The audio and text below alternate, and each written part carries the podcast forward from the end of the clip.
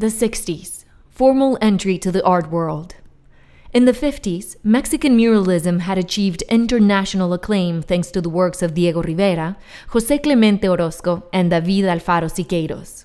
The so called Big Three left behind such a strong legacy that during almost a decade, nothing new on the subject of art was defined in the country. During this period, no other artists managed to project Mexico anew as an innovating place in the world of art.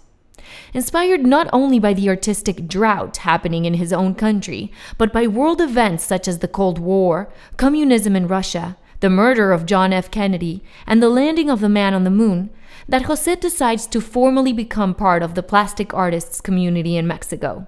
His desire to express himself through art finally pushed him to register at La Esmeralda School of Painting and Sculpture to study plastic arts in the year of 1960.